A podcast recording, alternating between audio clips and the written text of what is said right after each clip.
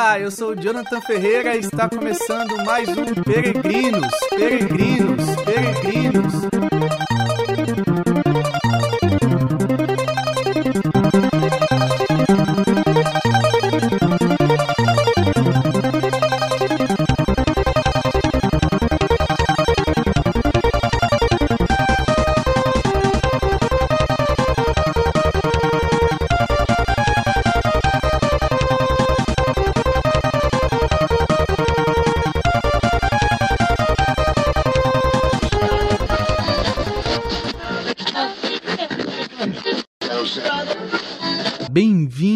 Você que está chegando agora ou que já nos acompanha há algum tempo. Esse é o podcast Peregrinos, que tem como objetivo te ajudar na sua peregrinação rumo à santidade.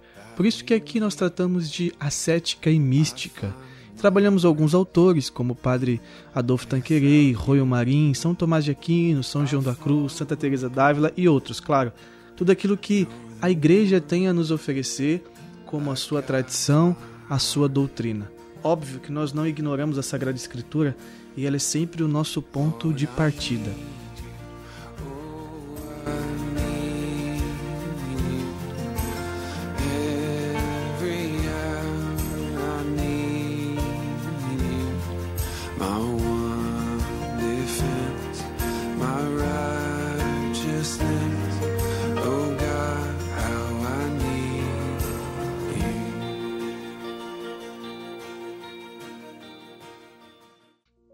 Bem, dando continuidade ao assunto do último episódio, que são os pecados capitais, nós vamos também neste episódio tratar sobre esses pecados capitais. No último episódio, eu tratei sobre três pecados capitais, que foram o orgulho, a inveja e a ira. Eu comentei também que esses pecados capitais, eles derivam da soberba da vida, que tem a ver com a tríplice concupiscência, que é a concupiscência da carne, dos olhos e a soberba da vida. Eu disse que os pecados capitais derivam-se dessa tríplice concupiscência. E, uma vez que eu abordei os, os pecados capitais da soberba da vida, resta agora abordar os pecados capitais da concupiscência da carne e da concupiscência dos olhos. Sendo assim, neste episódio eu vou tratar sobre os pecados capitais relacionados à concupiscência da carne, em primeiro, e depois sobre a concupiscência dos olhos. Mas antes disso, eu quero aqui deixar o meu abraço, todo o meu carinho aos ouvintes que têm acompanhado esse podcast, que até mesmo mandam mensagem, comentam no Instagram, falam que gostou, que estão gostando, episódio após episódio, tem contribuído para a sua busca à santidade. O pessoal de Recife, é, o pessoal também do Ceará, Fortaleza, o pessoal de São Paulo, a Grande São Paulo, São Paulo capital, o pessoal do Rio de Janeiro, São Gonçalo, o pessoal de Curitiba. Olha, quero mandar um abraço a cada ouvinte desse podcast e dizer o seguinte: o nosso compromisso aqui não é somente é, um estudar para como que um, um exercício de curiosidade. Não, nós não estamos aqui para exercitar a curiosidade. Nós estamos aqui para chegar à santidade. Eu fico muito feliz em ver, é, ou melhor, em ficar sabendo de pessoas que estão acompanhando episódio após episódio e estão também com este mesmo objetivo. Então, o meu abraço a todos esses que estão acompanhando o podcast em diversas regiões do Brasil, tá bom? Bem, agora vamos entrar de cheio é, naqueles que são os pecados capitais. Bom, o primeiro pecado capital que eu quero trazer aqui, que está relacionado à concupiscência da carne, lembrando que a concupiscência da carne é um amor desordenado pelos prazeres dos sentidos. Então, sentidos aqui entenda como tato, olfato, paladar, é, audição, visão, certo? E também a própria imaginação. que é considerado um sentido interior. São Tomás de Aquino aborda é, sobre isso quando se trata da, da imaginação. Ok. Agora, é, esse, a, a concupiscência da carne, então, é esse amor desordenado pelos prazeres dos sentidos. Então, nós temos aqui alguns pecados capitais que surgem da concupiscência da carne. O primeiro pecado capital é a gula.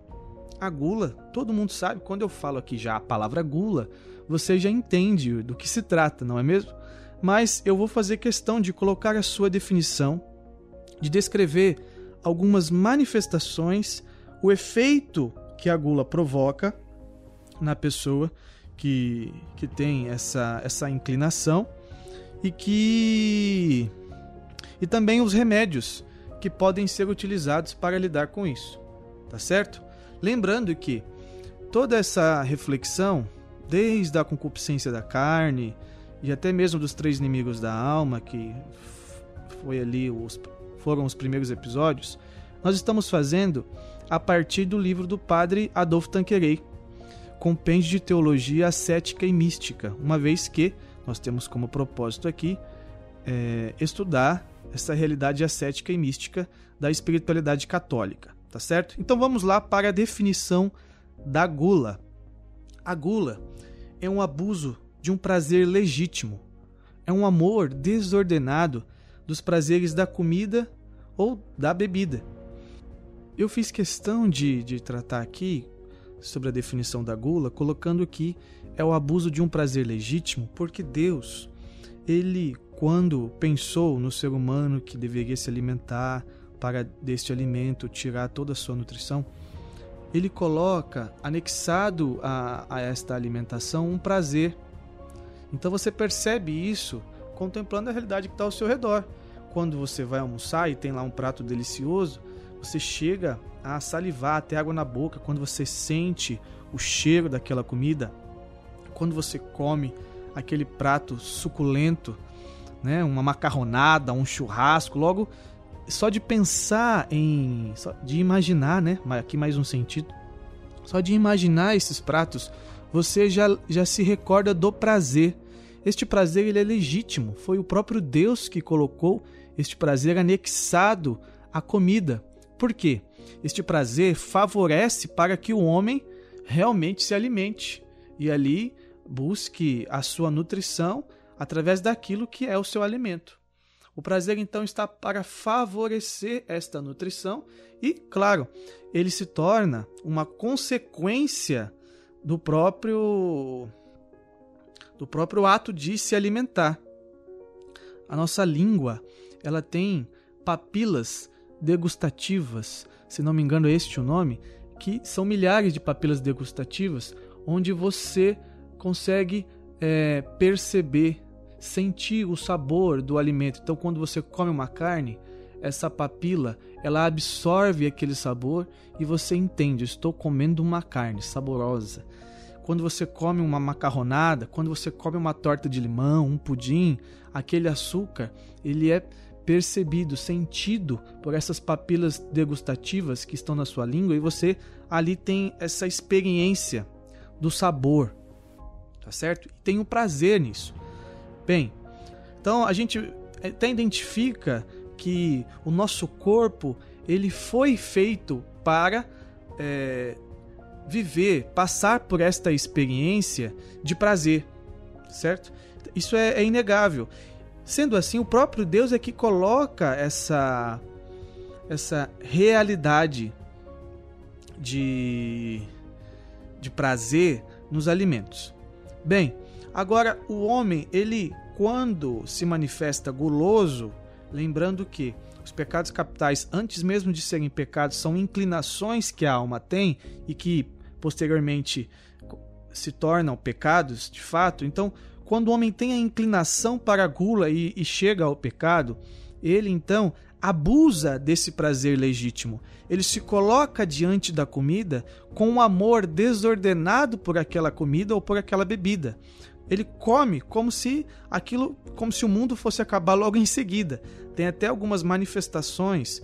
O, o livro Compêndio de Teologia Cética e Mística, o Padre Adolfo Tanqueray ele até coloca ali algumas formas dessa, dessa gula se manifestar e é interessante porque nós conseguimos nos identificar em relação a essas manifestações. Ele, coloca aqui quatro formas. Então, a primeira forma é aquele que come sem necessidade. É aquele mau hábito de que a pessoa que está diante da comida, ela fica o tempo inteiro beliscando, sem ao menos é, se preocupar se se está com fome, se precisa comer aquilo, se aquilo vai fazer mal, enfim. Então ela tem esse mau hábito, ela não consegue se conter. Então ela está sempre chupando uma bala, está sempre beliscando um salgadinho, sabe? Essa, essa, essa é a primeira forma daquela que dentre essas quatro que o livro cita. E tem uma segunda. Essa segunda forma é aquele que, que por mera curiosidade, ele também vive uma experiência de comer desenfreadamente. Então, não, não se trata de, ah, um prato novo, então eu vou comer para experimentar. Isso não é ruim em si, mas quando eu tenho este hábito descontrolado, aí pode se tornar então um abuso e um descontrole. É uma curiosidade que ela não leva em consideração os limites do próprio corpo. E tem uma terceira forma, uma terceira forma de se manifestar essa gula, que é quando uma pessoa, e essa aqui é a mais clássica, quando a gente diz gula, uh, logo a pessoa pensa ser assim, então é aquele que come sem limite, é aquele que come até passar mal, é aquele que realmente come como se, se fosse o último momento da sua vida. Não se preocupa com os efeitos que isso vão lhe causar. Esse aqui é o exemplo mais clássico e a manifestação mais evidente da gula, desse pecado capital. Tem o quarto, que é quando a pessoa come com violência. É aquele tipo de pessoa que, quando está diante do prato, seja é, muito ou pouco, ele come desesperadamente ferozmente. Isso se assemelha muito aos animais. Eu tinha um cachorro, partilhando aqui da minha vida, eu tinha um cachorro, um pastor alemão. E quando ele ia comer, o nome dele era Charles. Quando ele ia comer, ele colocava a pata dele dentro da vasilha de comida, para que ninguém se aproximasse, para proteger a comida dele. Tem gente que come tão ferozmente que chega a esse ponto de um de, de se manifestar violentamente em relação à comida. Esse é o tipo de pessoa que muitas vezes, quando está diante de uma situação, por exemplo, está lá em uma casa, são três pessoas e você tem somente dois pedaços de carne. Esse é o tipo de pessoa que pega o primeiro pedaço de carne e não se preocupa que é, tem um número de pessoas maior do que o número de mistura de carne para aqueles que vão comer. Então ele não se preocupa com o outro, porque ele é tão violento, ele é tão rápido, ele é tão é, desesperado que ele sequer tem tempo para pensar no outro. Fica aí essas quatro formas de manifestação da gula para a gente se identificar. Eu, por exemplo, me identifiquei muitas vezes como aquele que come sem limite. Eu até usava a expressão aqui, eu coloquei como exemplo, mas eu até usava a expressão: vou comer até passar mal. É, mas aqui está uma inclinação, uma inclinação para a gula. Porque eu estou colocando esse prazer que é legítimo acima da minha própria experiência espiritual, da minha própria experiência com Deus, e desta forma eu estou então corrompendo o que é legítimo e me perdendo neste mau hábito, nesta má inclinação que é a gula. Qual o efeito que isso causa? Por que, que eu tenho que me preocupar com a gula? Certo? Vamos, vamos estudar sobre isso. Porque a gula ela se torna como que uma porta para os outros pecados que nós chamamos de pecados da sensualidade, que seria a luxúria e a preguiça. São também pecados que estão ligados com a concupiscência da carne que eu volto a dizer, é uma experiência desordenada com os prazeres dos sentidos. Então a gula, a maneira como eu me alimento, ela está justamente ajustada como a forma que eu me coloco no mundo e me relaciono com as situações de prazer. Quando eu não levo em consideração a maneira como eu como, o quanto eu como e a sobriedade na, quando, no comer, então a minha alma pouco a pouco vai se escravizando aos prazeres. E o primeiro prazer está justamente aqui no contato com a comida e com a bebida. O homem, então, ele se materializa. É isso que o próprio livro do Padre Adolfo Tanqueira explica. Acontece uma materialização do homem, porque ele corta a sua relação com o transcendente. Ele vive em função desta terra e do prazer desta terra. Assim, a vontade, a vontade aqui enquanto faculdade do ser humano, tá? O ser humano ele tem uma faculdade que nós chamamos de faculdade da vontade. Esta vontade, ela fica enfraquecida. Por que, que ela fica enfraquecida? Porque o homem ele, ele, ele lida de tal maneira com o prazer, de uma forma descontrolada, que sempre quando ele estiver diante do prazer, ele vai ceder ao prazer. Isso também enfraquece a sua vida moral. Então, o homem, quando é, estiver em situações que lhe cobram um certo nível de moralidade, por exemplo, é, vamos aqui falar de uma moralidade no sentido da honestidade. Quando esse homem está diante de um caso que ele precisa ser honesto, mas ele sabe que se ele for honesto, ele vai pagar um preço, talvez até, até mesmo vai ficar exposto, vai ser, vai passar por uma humilhação, por algo que ele fez de errado. Ele não tem uma vontade e uma vida moral suficiente para bancar isso e para enfrentar isso. Aí ele cede a mentir, a tentar enganar para não ser, para não pagar o preço de algo de errado que ele fez. Ele não é honesto. Então, aqui está um exemplo bem claro. Isso também se dá na vida sexual. Por quê?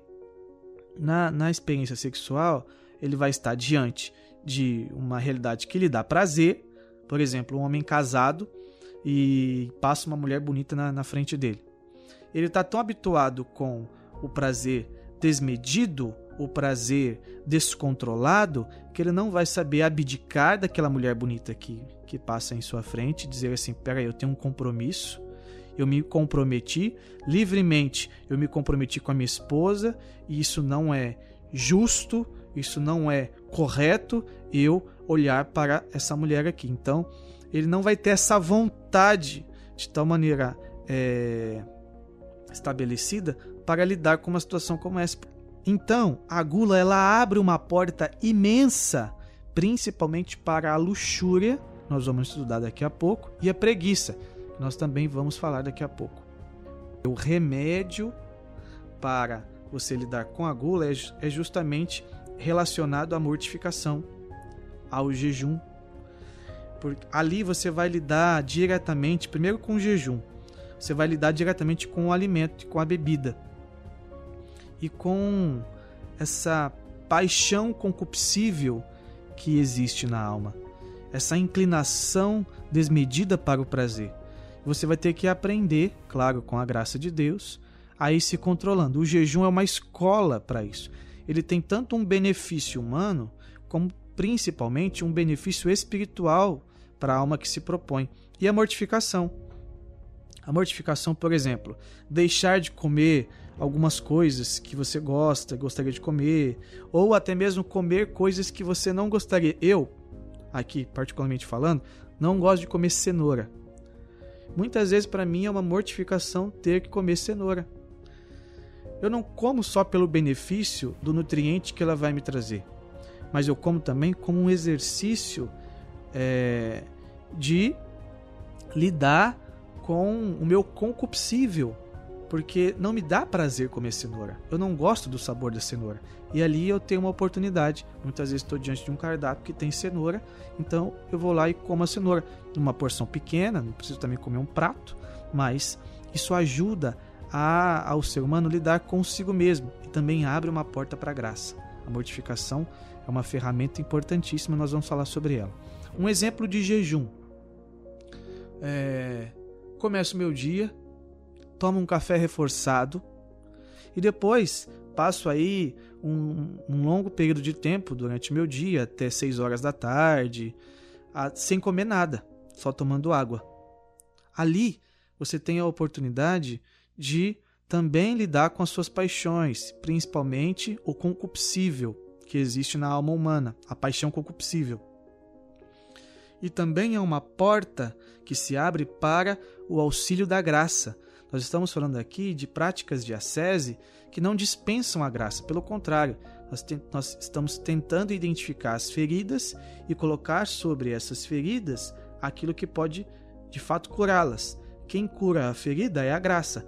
O jejum, então, ele abre essa porta para que o homem seja socorrido pela graça. O próprio Jesus fez jejum e outros homens da Sagrada Escritura também fizeram. Uh, um bom livro para tratar sobre o jejum é o livro Práticas de Jejum do Padre Jonas Abib, nosso fundador, fundador da comunidade Canção Nova, porque ali ele, ele explica de maneira muito simples várias formas de fazer jejum, o objetivo do jejum, os benefícios do jejum, e isso esclarece demais. Caso não consiga comprar o livro, você encontra no site da Canção Nova, formação.cançãonova.com. Lá tem é, quase que o livro inteiro, em vários artigos, práticas de jejum, tá bom? O guloso, a pessoa que tem essa inclinação, ela tem que colocar na cabeça dela que ela não pode ir até o limite ele não precisa comer até, até se sentir de maneira imediata saciado. Existem conselhos de vários santos de que é muito bom sair da mesa, da mesa onde se faz a refeição, um pouco antes da sua saciedade. Então, você já está saciado, então na verdade você já até passou um pouco do limite. O ideal é que você se recolha um pouco antes, pare de comer um pouco antes, como uma forma também de mortificação e também de exercício diante da comida. Essa aqui, esse é um bom remédio também.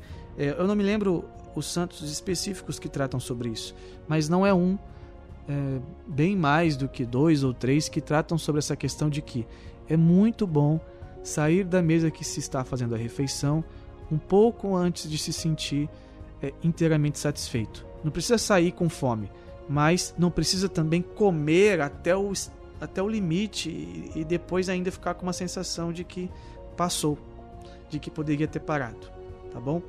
Vamos para o segundo pecado capital, que é a luxúria. A luxúria também tem a ver com a concupiscência da carne, que, volto a dizer, essa experiência desordenada dos amores, é, experiência desordenada com os prazeres dos, sen dos sentidos. Tá bom? Então, a luxúria, por definição, é um amor desordenado pelos prazeres sexuais. Veja, enquanto a gula é um amor desordenado pelos prazeres dos alimentos e das bebidas, a luxúria é um amor desordenado pelos prazeres sexuais. O prazer sexual, assim como o prazer da bebida, também é um prazer legítimo. Acontece que o prazer sexual, enquanto legítimo, ele é ordenado e guardado para uma ocasião específica, que é o matrimônio. Porque o matrimônio, ele enquanto sacramento, primeiro é que ele age para uma santificação dos esposos. Então a pessoa que casa-se, ela quando se casa, ela casa recorrendo ao sacramento porque ele entendeu que aquela pessoa é aquela que ele quer passar toda a sua vida junto, constituir filhos, amar, a, se amarem e tudo mais. Ele entende que ela precisa da graça de Deus para viver isso de maneira a santificar-se. Então ela recorre ao, sacra ao sacramento do matrimônio que está para a salvação do homem. Este mesmo sacramento, ele de imediato, ele faz com que aumente duas graças na pessoa: a graça santificante, que é o que nós vamos tratar em breve, e a graça atual. Abre-se então dois canais específicos dentro do sacramento do matrimônio para aqueles que é, o vivem de maneira adequada. E este sacramento do, matrimônio ele está orientado para o que nós chamamos de procriativo e unitivo. Ele tem esses dois objetivos. O procriativo é esse mesmo no sentido de ter filhos, de a perpetuação da espécie e de ser, em especial, co-criadores com o próprio Deus. Porque o Criador por excelência é Deus, mas Deus, em sua suma misericórdia, chama o homem e a mulher para serem com ele co-criadores. E assim, o homem e a mulher, quando se unem em uma relação sexual aberta à vida, com a graça de Deus, eles chegam à, à procriação.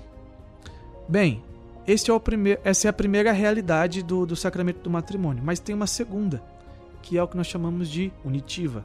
É também a, uma realidade que os casais, quando se unem no, no ato conjugal, na relação sexual, existe ali uma dimensão unitiva desse casal. Existe então uma liturgia no ato sexual dentro do matrimônio, porque nós estamos falando de um sacramento e de uma particularidade do casal que, além deles serem co-criadores com o próprio Deus, existe uma santificação naquele próprio naquele ato em si. Agora, a luxúria ela dispensa todo todo, toda essa verdade sobre o prazer sexual, toda essa beleza em relação ao matrimônio, a união do homem com a mulher, e ela foca somente no prazer em si, naquilo que ela pode obter. Da luxúria, então, começam a brotar vários pecados. É um amor desordenado pelos prazeres sexuais. Então, e, e, e, nem sempre você tem a oportunidade ali de ter uma relação sexual. Então, da luxúria brotam a pornografia, a masturbação, o sadomasoquismo, a zoofolia e também o sexo fora do casamento. Isso, infelizmente, é algo que acontece muito, inclusive na, nas famílias católicas. A luxúria é essa inclinação que o homem cede e ele busca em várias situações esse prazer sexual. Seja numa masturbação, seja numa pornografia, enfim. Eu já citei aqui, não preciso repetir. Como é, essa inclinação desordenada pelos prazeres sexuais, ela vai diretamente contra o sexto e o nono mandamento. Dos dez mandamentos, existem dois que tratam sobre a, a castidade. Então, é, o sexto e o nono mandamento são esses dois. Como a luxúria vai diretamente contra esses dois mandamentos, significa que um pecado relacionado à luxúria, eles têm como princípio sempre uma matéria grave. Tendo uma matéria grave, logo estamos diante de um pecado grave. Se houver o pleno consentimento e a plena advertência junto com, com a matéria grave. Caso não tenha o pleno consentimento e a plena advertência, então aí as coisas podem ser, é, de certa forma, atenuadas. Mas, em sua maioria, os pecados relacionados à luxúria são graves. Por isso que é algo que a gente precisa lidar. E o pior de tudo é que a luxúria, ela nos aproxima muito, mas muito mesmo, do comportamento dos animais. Porque, como eu disse, que a gula ela é a porta para os outros pecados relacionados aos prazeres, à sensualidade e tudo mais, a luxúria já é uma, já é uma personificação deste homem que entrou neste universo dos prazeres desordenados, então ele deixa de pensar como homem, de agir como homem. E aqui eu digo homem no sentido ser humano, tá bom? Ele deixa de pensar como homem e ele passa a se portar como os animais. Como que os animais se portam? Quando um cachorro vê uma cadela no cio, ele não se preocupa é, se ele está no meio da rua, se existem outras, outros cachorros observando. Ao contrário, ele corre de imediato àquela cadela, ele tenta cobrir aquela cadela, ter uma relação ali com aquela cadela. E se tiver outros cachorros, ele é capaz de brigar para que ele seja o primeiro a conseguir cobrir aquela cadela. O ser humano, quando ele se deixa levar de maneira é, tão assombrosa pela luxúria, ele chega a esse ponto. Ele, ele começa a se portar, é, aí o homem, aqui é o exemplo clássico, né? A mulher bonita passa na frente do homem, ele está no meio da rua. A mulher bonita passa na frente dele, ele faz questão de olhar para a bunda daquela mulher. Como como se fosse um animal de fato. Porque ele não tem a capacidade de negar aquilo, de, de negar, nem, nem essa palavra a melhor, mas de é, lidar com o seu concupiscível e dizer assim: Isso não é correto. Eu não preciso disso. Não vai ser isso que vai provar a minha masculinidade. Ele precisa olhar. E ele não se importa se existem outras pessoas na rua olhando para ele, porque ele não se envergonha daquilo. Ele perde a capacidade então de, de refletir. Refletir sobre o valor da pessoa. Ele começa a tratar a, pessoa como um objeto, um objeto que pode lhe dar prazer. Então ele se, é, se torna um objeto e a pessoa se torna um objeto. Ao ponto de quando se encontram duas pessoas com este mesmo pensamento, tomado pela luxúria, essas pessoas, João Paulo II fala isso no livro Amor e Responsabilidade.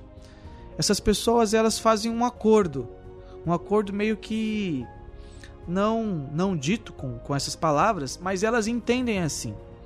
Bem, você me usa, eu te dou prazer, eu te uso e você me dá prazer. Então elas se limitam a tratar uma outra como objeto, mas desde que uma dê prazer à outra. Elas fazem um acordo então. Isso é muito comum, é muito comum na, na relação, não só dos jovens, mas na relação até mesmo do, do matrimônio. Porque pessoas que se deixam levar por um prazer desordenado não entendem a, a beleza do matrimônio e dentro do matrimônio não vivem prazer sexual de maneira ordenada e aí buscam até mesmo a pornografia e buscam a masturbação e trata a esposa ou o esposo como objeto e não o trata como pessoa, objetifica aquela pessoa. E infelizmente, até mesmo no meio católico, nas famílias católicas, ou pelo menos aquelas que se dizem católicas, isso é muito comum. Eu quero ler aqui uma ah, antes de eu ler, eu só quero ressaltar uma coisinha. Os atos pecaminosos, eles não são somente no sentido de ação propriamente dita, mas também em pensamentos.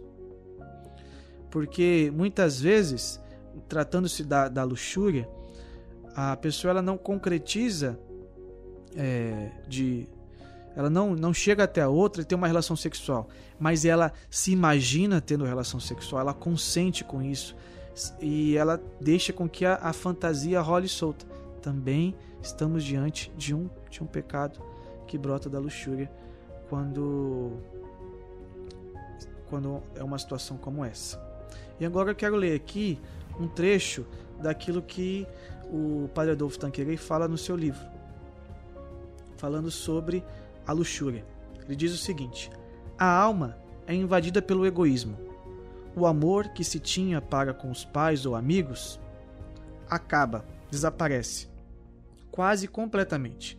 Não resta mais que o desejo de gozar de prazer a todo o preço dos prazeres maus.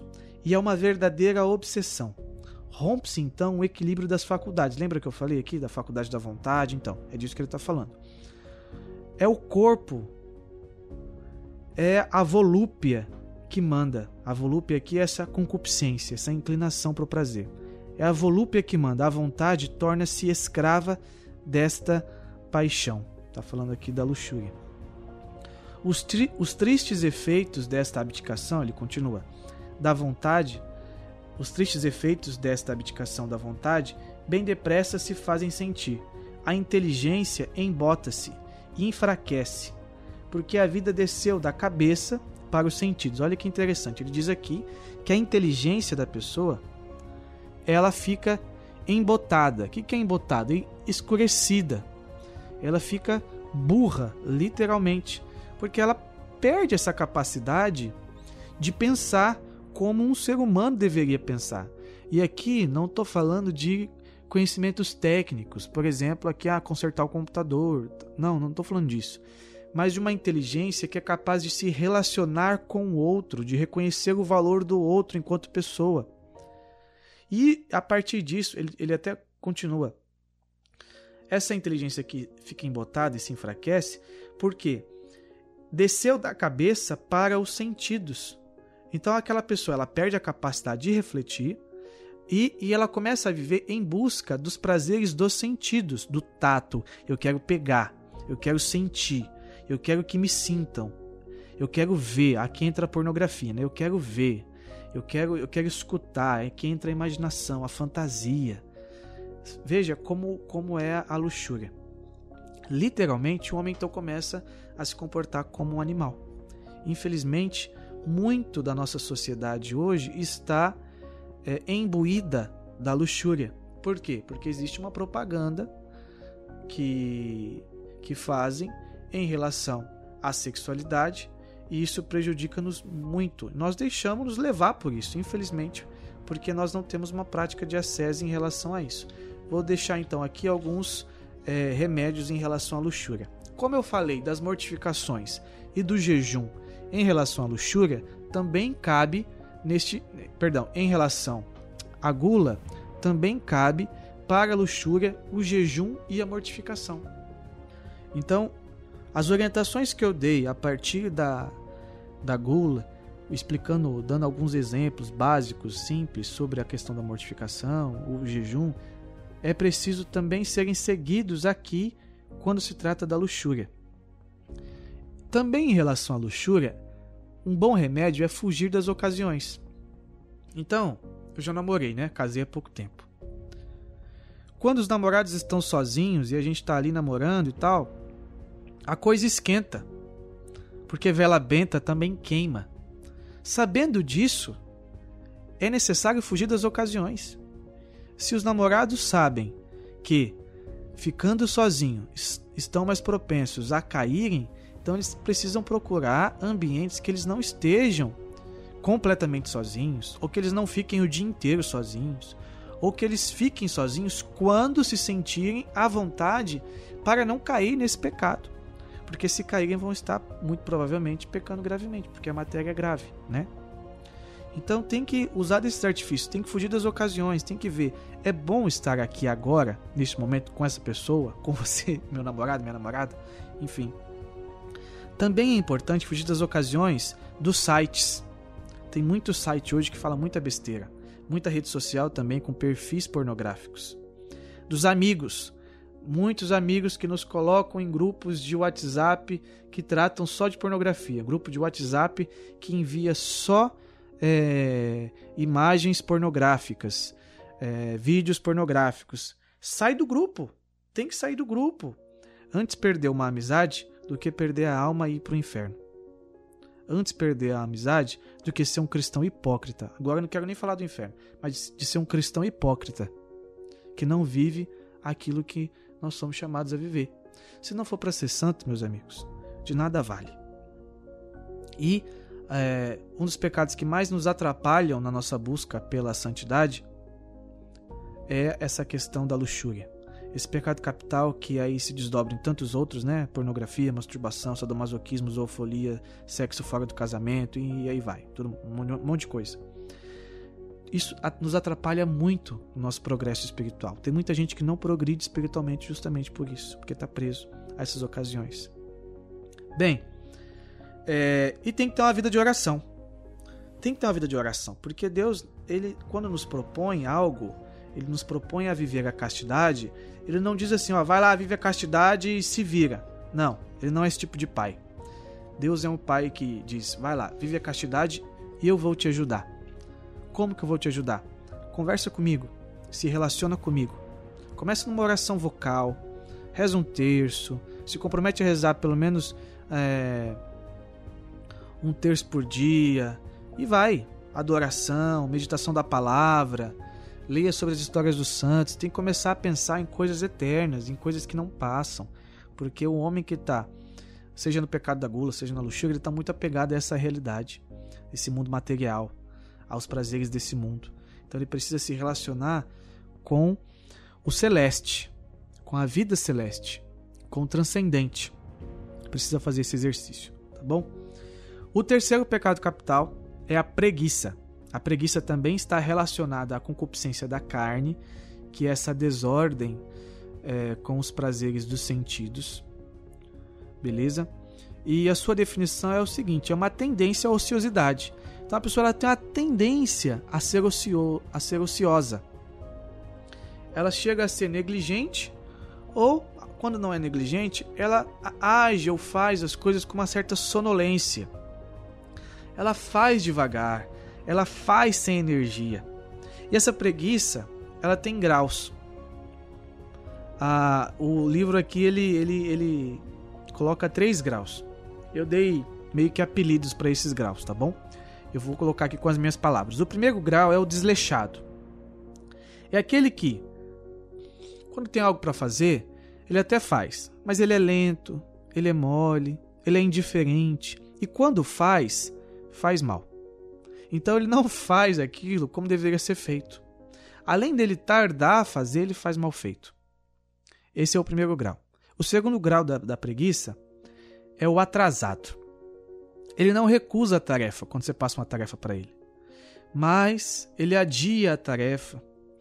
E aí ele, ele sai para fazer aquela tarefa, ele se distrai, aí conversa com as outras pessoas. Se ele está na frente do computador, ele abre várias abas, e aí a aba do trabalho fica lá esquecida enquanto ele está vendo outras coisas.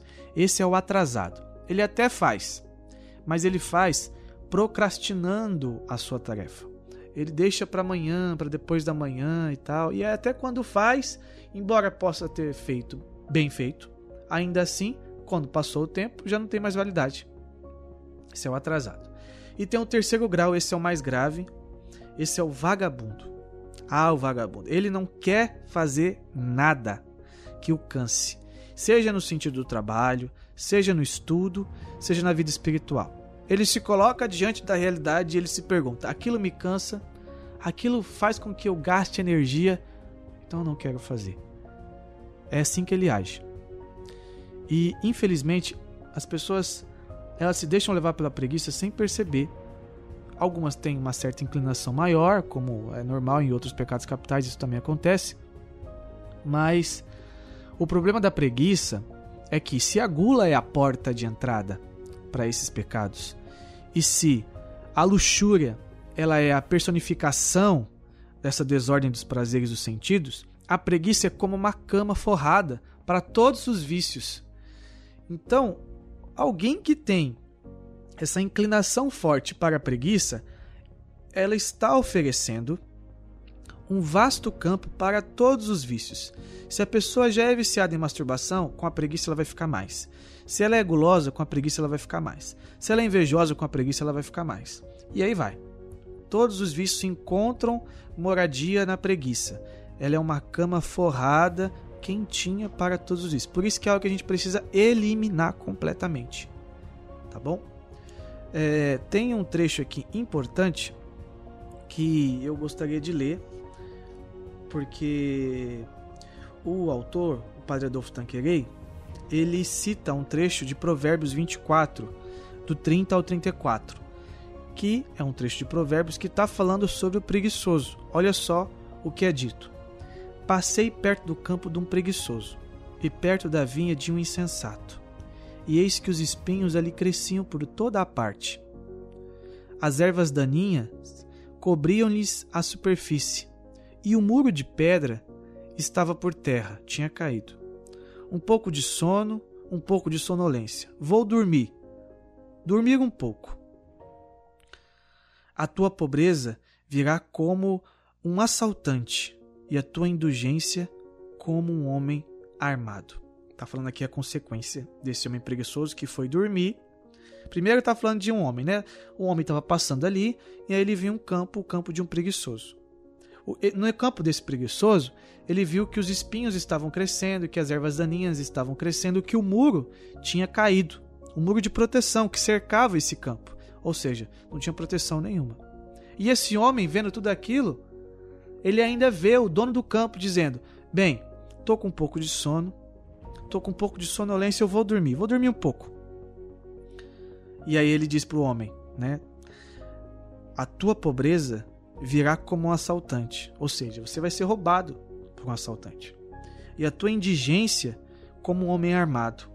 A consequência então do preguiçoso. Vão ali, vão tomar o campo dele, ele vai perder tudo. E, na verdade, de certa forma, ele já perdeu, porque está tudo tomado pelo, pelo espinho, pelas ervas daninhas, e o muro já está já tá, já tá por terra. Essa é a preguiça, talvez um dos melhores relatos da Sagrada Escritura. Por conta da preguiça, as pessoas faltam à missa, elas não cumprem o seu dever no trabalho, aí trabalham mal, ainda reclama do patrão, reclama do chefe e tal. Não leva uma vida de oração séria. Deveria rezar pelo menos uma hora por dia, se fechar lá no quarto. É igual Jesus fala né, no Evangelho. Olha, se você quiser rezar, você entra no teu quarto, fecha a porta e reza ao teu pai, que te escuta no escondido e sabe o que você tem no escondido. Esse é o exemplo de uma oração. Mas o homem preguiçoso ele não tem essa energia, aí ele se distrai, ele vai rezar, mas aí ele fica vendo o celular, aí ele para na rede social, aí fica rolando o feed do Instagram, aí escuta música enquanto tá lendo a Bíblia. Nunca vi isso, como que pode? Não consegue meditar assim. Procrastina os seus deveres, enfim, tá aí a cama forrada. Qual que é o remédio para preguiça? Tem uma tarefa? Não adie a tarefa. Faça a sua tarefa. Não procrastine não procrastine. A procrastinação é um mal e ela faz com que os frutos que nós poderíamos colher no tempo não sejam colhidos. Porque fruto que é, é igual uma árvore. Quando você planta uma árvore, ela tem um tempo para dar aquele fruto. Se eu tardo para plantar a árvore, passa-se então mais tempo para que ela dê fruto. Se eu tenho uma árvore que ela dá fruto no inverno, eu preciso plantar então esta árvore Vamos supor que ela demore aí nove meses para crescer. Eu preciso plantar esta árvore no ano anterior. Porque se eu planto ela para colher no inverno, e o inverno começa ali em maio, junho, julho, certo? Por aí, não é? Não sou muito bom de, de estação. Mas se eu planto só em janeiro, só em março, naquele primeiro inverno eu não vou ter fruto, porque aquela árvore não vai ter crescido. Então eu preciso plantar no ano anterior. Agora imagine você fazendo uma obra de Deus, é, fazendo ali algum trabalho, e você tem um limite para que seja dado fruto, tem um limite de tempo para que o fruto aconteça do seu trabalho. E você fica procrastinando, procrastinando, procrastinando, adiando, adiando, adiando. O que, que acontece? Você perde o fruto. Passa-se os anos, passa um ano, passa dois, passa três. Você não tem fruto. Quando você tem fruto, é com cinco, seis, dez anos de, de atraso. Quantas almas se perdeu? ou até mesmo o quanto você já se perdeu. Isso também é para o trabalho é, civil, isso também é para o estudo, isso é para a vida espiritual. É assim que, a, que, a, que as coisas acontecem. O tempo é um dom, nós precisamos aproveitá-lo bem.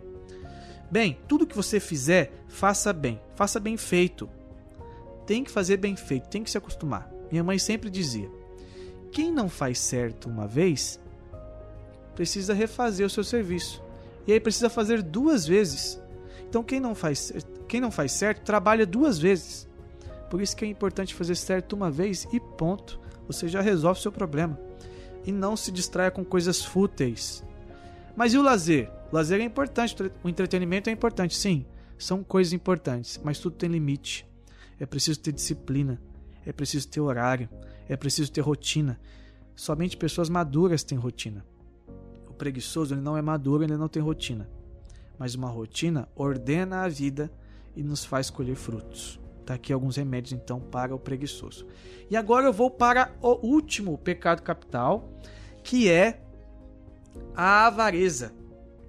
A avareza, ela não está relacionada à soberba da vida, que foram os três primeiros pecados capitais que eu, que eu tratei é, no último podcast, não nesse e não está relacionada à concupiscência da carne, que foram agora esses três pecados que eu disse anterior à avareza.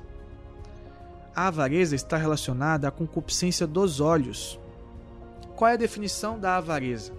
É um amor desordenado pelos bens desta terra. Então a pessoa, ela está aqui e ela começa a ver as coisas necessárias para a vida coisas temporais, como comida, roupa, casa e até mesmo o próprio dinheiro, o salário, né? Do trabalho da pessoa. Só que ela começa a se relacionar com essas coisas, tendo-as como o fim, o fim último de sua vida. Então ela precisa ter aquela aquela aquela roupa. Ela precisa ter aquele carro. Ela precisa ter aquela casa. Não só precisa, ela precisa mostrar para os amigos. E ela vive em função disso. Ela entra na faculdade procurando uma, um curso que lhe vá dar mais dinheiro, porque ela quer ter dinheiro, para ela quer ter uma profissão que lhe dê dinheiro, porque ela quer conquistar, quer conquistar coisas desse mundo. Veja, existem coisas necessárias: roupa, comida, casa. Mas existe uma hierarquia de valores dessas coisas. E o que é mais necessário para o homem é o próprio Deus. Só que o homem avarento, ele se relaciona com essas coisas materiais de maneira a se esquecer de Deus. Então, ele na medida em que luta a vida inteira para conquistar as coisas, ele vai se esquecendo pouco a pouco de Deus. Ele deseja cada vez mais bens. Ele até é capaz de se endividar. Ele até é capaz de ostentar bens que ele ainda está pagando, que ele ainda está devendo. Mas ele não é capaz de se voltar para Deus. E normalmente o avarento só se volta para Deus quando ele está diante de uma doença. Porque diante da doença, não há dinheiro que possa resolver.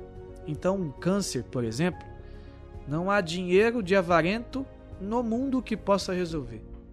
Pode até trazer é, soluções paliativas, mas não resolve por inteiro. E normalmente esse avarento ele só volta para Deus na doença, infelizmente.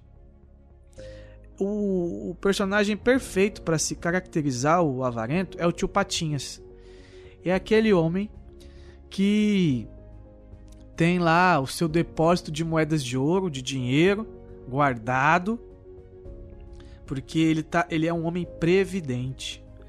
Ele é um homem que diz o seguinte: eu vou guardar esse dinheiro aqui porque na minha velhice eu quero ter para gastar. Se acontecer qualquer coisa, eu tenho dinheiro aqui. Só que tem um problema nisso. Não está errado em ser previdente. Não está errado em ter uma poupança, desde que a minha previdência ela não exclua a providência. O que é a providência? É a maneira como Deus cuida daqueles que são seus filhos. Quando Jesus olha para os seus discípulos e, dizem assim, e diz assim: Olha, observa os lírios do campo, eles não ceifam nem colhem, ainda assim nem Salomão se vestiu tão bem quanto os lírios do campo. Olha os pássaros. Com eles é a mesma coisa, não ceifam, não, mas não falta comida para eles. Quanto mais vocês, não vos faltará. Só que só faz essa experiência quem tem um relacionamento com Deus. Como o avarento já esqueceu de Deus lá atrás, ele não consegue se abandonar na providência.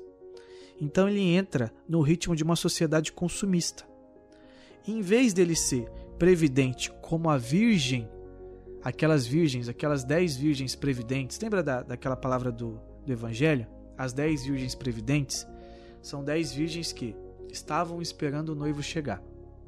O noivo não chegava. Elas saíram para esperar o noivo com as suas lamparinas acesas, esperando o noivo na estrada. E essa lamparina é o seguinte: ela tem um recipiente de óleo embaixo e na pontinha tem onde acende a chama. E aí o combustível para a chama é o óleo que vai sendo sugado e na medida em que passam as horas aquele óleo, aquele óleo acaba. Acontece que saíram então dez virgens e cinco das virgens, se não me engano, levaram um óleo reserva, enquanto outras cinco não levaram. Essas cinco que levaram nós chamamos de virgens previdentes. E elas levaram óleo, só que o, o noivo não, não chegava. E como não chegava, o óleo daquelas que não tinham é, levado o óleo reserva, o óleo acabou. Então sobraram as cinco virgens que tinham óleo reserva. Essas cinco virgens então colocaram seu óleo na lamparina e continuaram com a lamparina acesa, enquanto as cinco virgens que não tinham levado óleo reserva tiveram que voltar. Voltar lá para sua casa, pegar o óleo e tal, para depois retornar aonde tinha que esperar o noivo. Acontece que, nessa volta das virgens, o noivo chegou e encontrou lá só as cinco virgens previdentes, aquelas que tinham levado um óleo reserva, e é, chamou essas virgens, fechou a porta. Quando fechou a porta, chegou, chegaram as outras cinco virgens, aquelas que tinham ido para casa pegar o óleo porque elas não tinham trago na primeira vez o óleo reserva. Elas bateram na porta e o noivo não abriu a porta. O homem avarento, ele não é a virgem previdente, aquela que levou um óleo reserva. O homem avarento é aquele que se assemelha mais às virgens que não são previdentes, que não levaram óleo reserva. Como que você diz isso, Jonathan? Se antes você disse que o homem avarento ele preza pela previdência. Sim, só que a previdência dele é uma previdência deste mundo. São bens materiais deste mundo. As virgens previdentes do Evangelho, que levaram óleo reserva, são virgens que levaram um amor a mais, uma caridade a mais, porque o óleo da lamparina, nesse, nessa parábola, simboliza, significa exatamente a caridade dessas virgens para com o noivo, ou seja, o amor dessas virgens para com o noivo. Aquelas que não levaram um óleo reserva são aquelas que acabaram o seu amor para com o noivo e tiveram que voltar enquanto aquelas que levaram reserva são que tinham um amor em abundância pelo noivo. Quem é o noivo? O noivo é Jesus. Ele que um dia vai voltar ou nós iremos até ele. E quando estivermos diante dele, nós seremos julgados pelo tanto de amor que tivemos para com ele. Porque Jesus diz no Evangelho: Olha, quem me ama guardará a minha palavra o avarento não guarda a palavra. O avarento, ele guarda os bens materiais. O depósito dele está cheio dos bens materiais, mas não está cheio da palavra de Deus. Aquelas virgens guardaram a palavra de Deus e por isso são prova de que amaram a Deus. Por isso entraram e ficaram com o noivo. Quais são os remédios para a virgem, perdão, Quais são os remédios para o avarento? O primeiro passo é desapegar-se dos bens materiais. É preciso desapegar-se dos bens materiais. Dando esmola, doando, ajudando os pobres, é, são exercícios concretos que precisa ser feito. E ter uma vida de oração. Reatar com Deus o seu relacionamento. Então, avarento, você precisa ter uma oração vocal, rezar o terço, participar da missa, se confessar, ter uma vida sacramental. Na verdade, a vida sacramental é para todos, né? Mas esse aqui precisa se confessar. E precisa meditar sobre a palavra de Deus, ler a Bíblia. Tem que reatar sua relação com Deus, porque o avarento ele se esqueceu de Deus. É isso. Esse é o, é o remédio para o avarento. Bem, aqui eu encerro então a essa, a, esse pequeno estudo sobre os pecados capitais, que eu disse que os pecados capitais, aqui eu volto a, a repetir, os pecados capitais derivam-se da, da tríplice concupiscência, que nós chamamos de sober, é, concupiscência da carne, concupiscência dos olhos e soberba da vida. Então, os pecados capitais derivam-se dessas, dessas três realidades, que por sua vez essa tríplice concupiscência, essas três realidades, se derivam-se da é, do último inimigo da alma, que nós chamamos de carne. São João da Cruz nos aponta. Tá bom? Por que, que é importante saber sobre essas coisas? Não somente do ponto de vista é, teórico, que a gente não está aqui para falar de teoria somente, mas sabendo disso, é necessário agora fazer um, um longo exame de consciência. Eu disse a vocês que nós começamos esse podcast não para um estudo teórico somente, mas para uma vivência é, mais aprofundada do Evangelho. Nós estamos numa proposta de ascética e mística, onde temos como objetivo a santidade. Sendo assim, então agora, nesses poucos episódios que se passaram, inclusive esse, nós tocamos naquele que é o homem, na sua ferida interior, o homem que sofre com as consequências do pecado original, que tem é, na sua alma essa inclinação para o mal, e aí nós enumeramos aqui os pecados capitais, para que você consiga se identificar naquelas que são as suas faltas, os seus vícios. Eu tra também tratei sobre o pecado, o que é o pecado grave, o pecado leve. É importante agora fazermos uma boa é, meditação sobre como estamos, como temos levado a nossa vida. Eu sou guloso? Eu sou avarento? Eu me deixo levar pela luxúria? Eu sou soberbo, orgulhoso, vaidoso? Enfim, é preciso enumerar os pecados para que posteriormente venhamos a nos confessar, a termos uma vida sacramental. É disso que eu vou tratar no próximo episódio, sobre como se confessar. Uma vez que nós passamos todo esse panorama interior aqui do homem, agora este homem precisa se confessar. É isso também que eu lhe convido a fazer.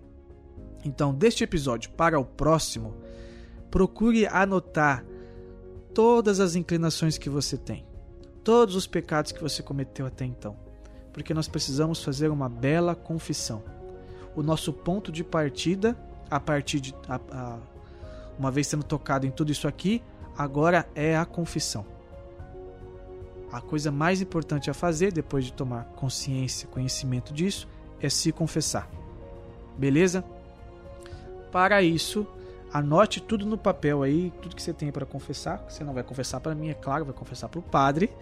É, mas no próximo episódio nós vamos tratar sobre como elaborar uma boa e bela confissão, para que assim a gente comece então a tocar na beleza de um Deus que é misericórdia.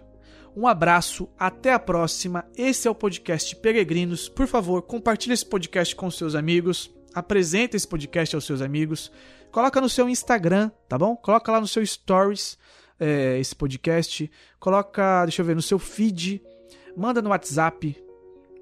Esse podcast é pensado para o jovem em especial, mas é claro, é aberto para todos todos aqueles que estão comprometidos à santidade. Valeu, até a próxima. Fui!